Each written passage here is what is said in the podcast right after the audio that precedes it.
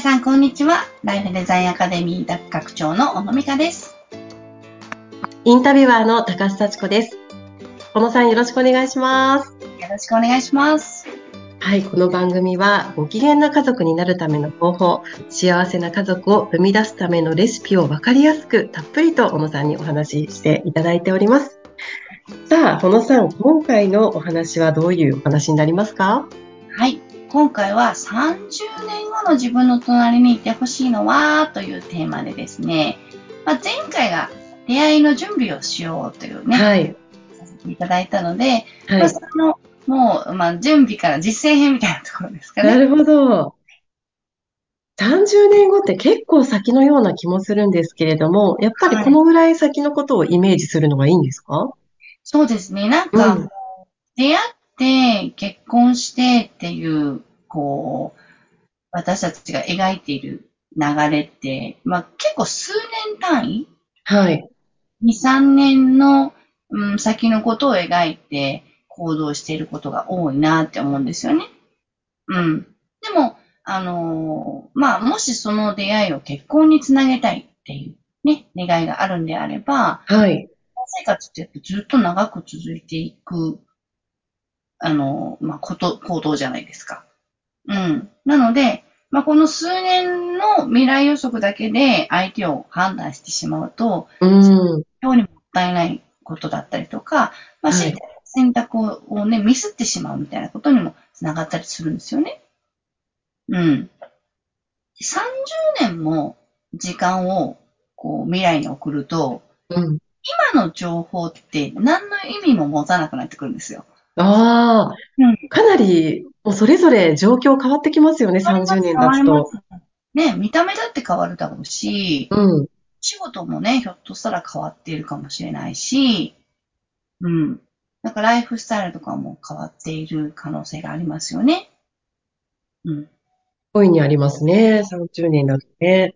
で大体その私たちが、えー結婚相手にふさわしいであろうと思う人を選ぶときの指針になっているものって、はい。まあその多くは年収だったり、うん。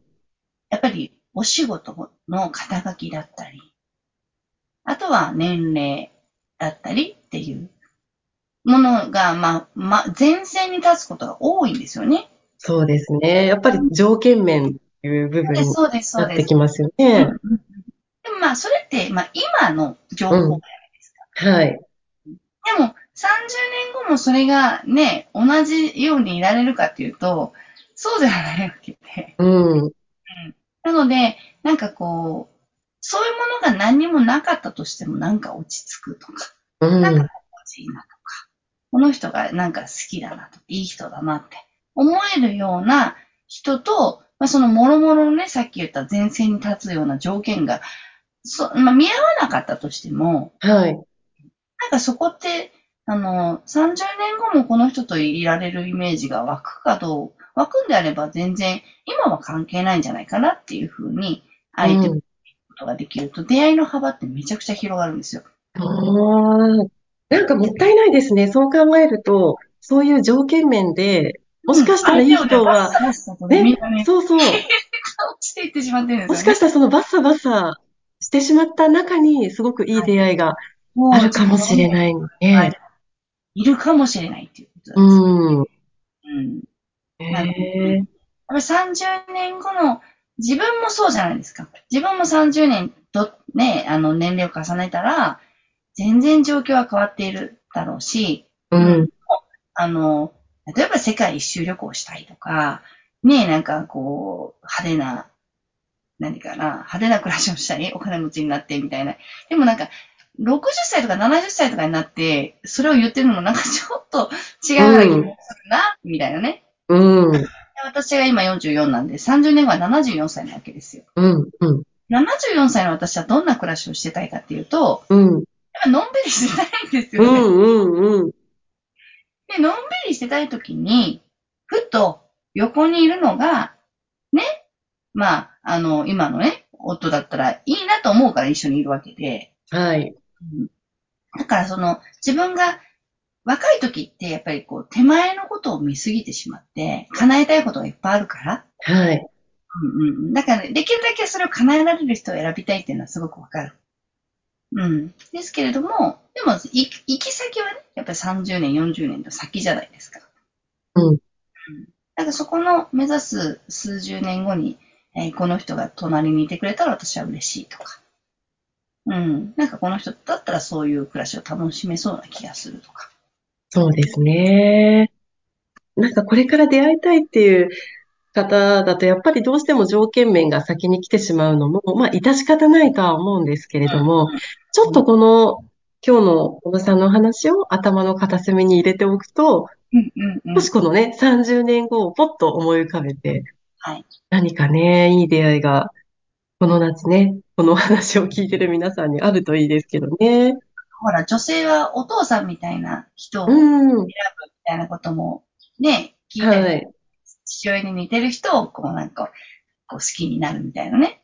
うん、それもやっぱり、その自分の何十年か後じゃないですかね。自分そうですね。うん、何十年か後がまあ父親の姿なんだったら、うん、ね、あの、そういう、まあ父親と母親の関わりを見て、あ自分もこんな風になりたいなと思って、そうなれる人をこうイメージしてね、出会っていくみたいな。まあもちろんその、父親と仲がそんなに良くなくて、うん、そういうふうには思いませんっていう人もいると思うんですけど、はい。でも、あの、そうじゃないんだったら、じゃあ本当はどうだったの？どうしたかったの？みたいな。どういう、えー、父親との関わり方をしたくて、とか、どういう母親との関わり方をしたくて、じゃあ自分はそれをどうやったら再現できるだろうか。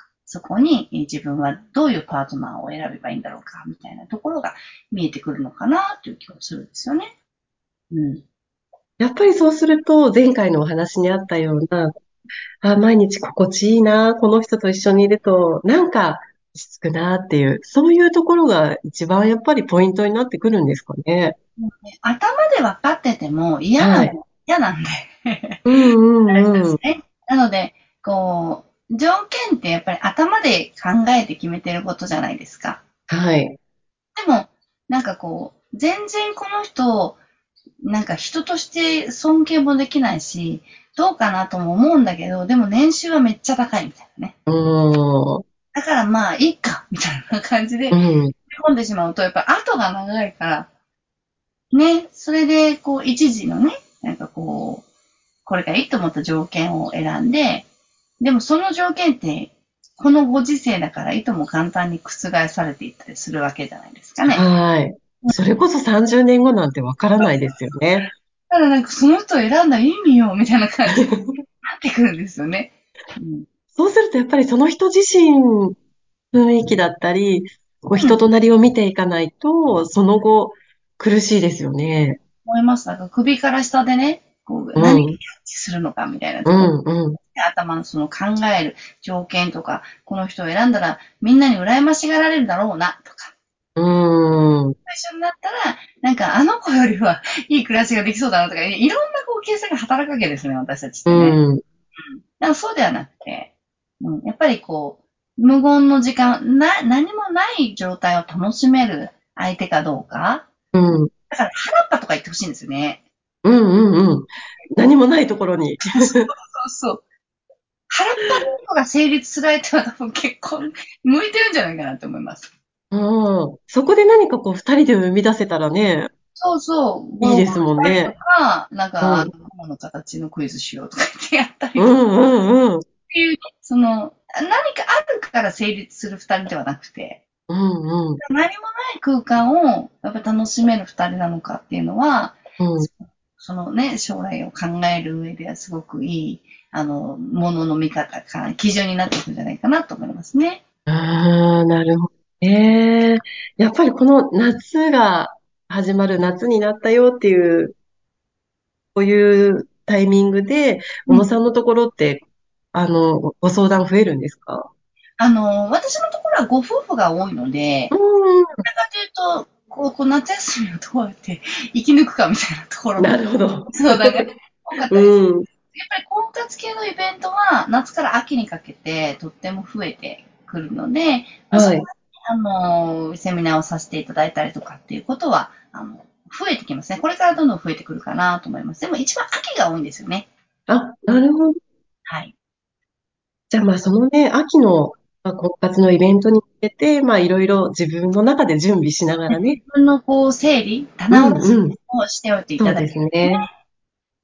ピリッとする、多分ね、出会った時に、あ、ここの人だって言って、すぐ多分気づくと思いますね。うーん。わかりました。30年後の自分の隣にいてほしいのはというテーマで今日はお話しいただきました。小野さんのお話、もっと聞いてみたいという方、メルマガがございますので、ぜひご登録お願いします。ポッドキャストの説明欄にご案内が掲載されています。それでは、今回のお話はここまでとなります。小野さん、ありがとうございました。ありがとうございました。